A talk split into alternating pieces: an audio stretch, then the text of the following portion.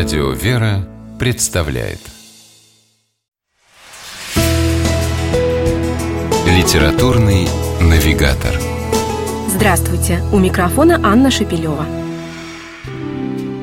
В конце XVIII века парижане из уст в уста передавали невероятную историю. Сам Дени Дидро, известный писатель и яростный атеист, публично подтвердил свою убежденность в божественном происхождении Евангелия. В одном из литературных салонов Парижа кто-то позволил себе скептически и насмешливо отозваться о священном писании.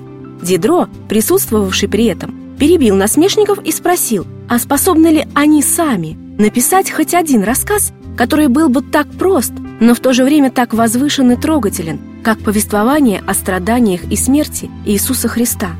Рассказ, который бы произвел на человечество столь же сильное впечатление и влияние которого на жизнь людей не ослабевало по прошествии многих веков – это, на удивление, справедливое высказывание неверующего Дидро оказалось единственным, в чем с ним спустя столетия полностью согласился известный христианский богослов Филипп Шаф в своей книге «Иисус Христос. Величайшее чудо истории».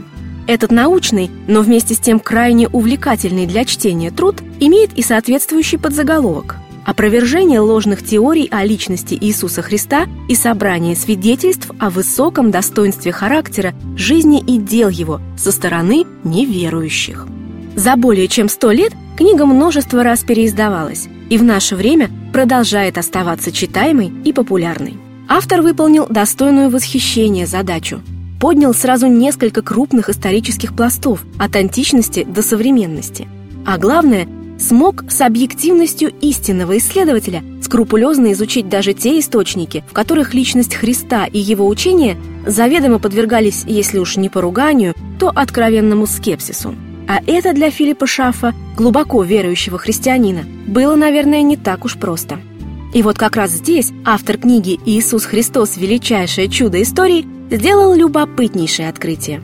Отрицая божественную сущность Христа даже самые отъявленные атеисты почти всегда сами же косвенно, а то и прямо, ее подтверждали. И упомянутый случай с Дидро далеко не единственный. В одной компании с ним оказались Жан-Жак Руссо, Наполеон Бонапарт, иудейский историк Иосиф Флавий, один из первых противников христианства, греческий философ Цельс и многие-многие другие. Шаф аккуратно собрал их невольные признания божественности Иисуса Христа и Священного Писания и представил на суд читателей – «Если мои ученики умолкнут и не будут прославлять меня, то камни возопьют», сказал Христос в Евангелии. Не только камни, но и атеисты, добавляет Филипп Шаф на страницах своей книги и утверждает «Христос – величайшее чудо истории». С вами была программа «Литературный навигатор» и ее ведущая Анна Шапилева. Держитесь правильного литературного курса.